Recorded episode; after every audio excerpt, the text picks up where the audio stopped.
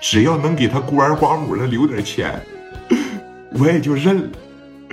你说大宇这孩子非在城里边混那个什么黑社会，我就说了，早晚有一天你让人砍死。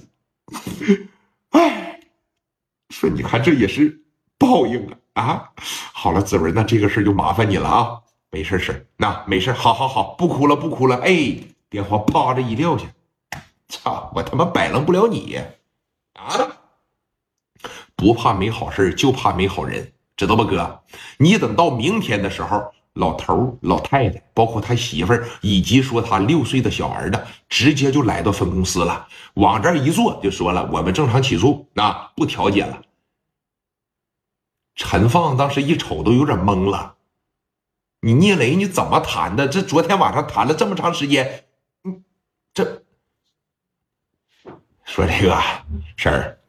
你感觉说 嫌疑人这一方态度不行啊，还是说给的少啊，还是咋的？咱们这边也可以帮你多争取一些，是吧？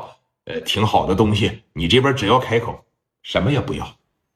我们家不缺钱，我们家大宇也有钱啊！你瞅这孤儿寡母的，像缺钱的样吗？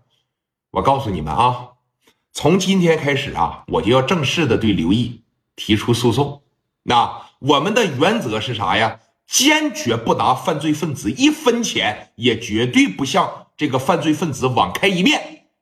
怎么打的我儿子，我怎么把他送上刑场？我让他给我儿子季大雨抵命。刘毅在隔壁屋里边，这就听着了。操，这态度啥的，这这么强硬吗？就这态度啊，就这态度。啊，爱咋咋地吧，不考虑考虑了，不考虑了。刘毅现在挺穷，说你看，除了第一命，他啥也给不了你，真都不如整点现成的。你说的呢？金大宇他媳妇在这抱个孩子，哼，说啥呀？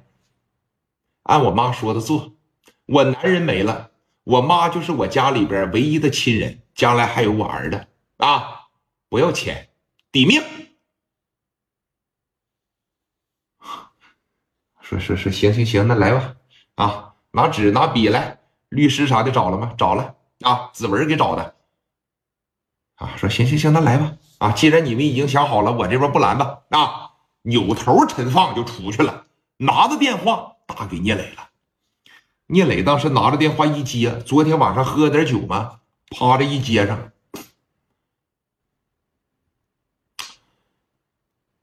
哎，哎，成哥，我说你小子怎么运作的？你还有没有一点办事能力了？我觉得你小子挺聪明的，你怎么老办这糊涂事啊？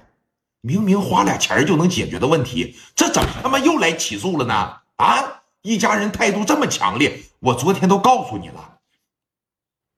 跟这男子文谈的时候，你没瞅着他一脸横肉，你态度放低一点，你多妥协，多道歉，也别让你手底下那帮人这么耿耿。这回好了，你知道人家说啥吗？坚决不向犯罪分子妥协，坚决不拿犯罪分子一分钱，要把刘毅送上刑场，要给刘毅毙了。这回你可得劲了，你来，瞅着你小子平常挺聪明，怎么到这关键时刻你这么糊涂呢？聂磊当时也有点懵了。按照正常的套路，得来回里多谈谈价呀。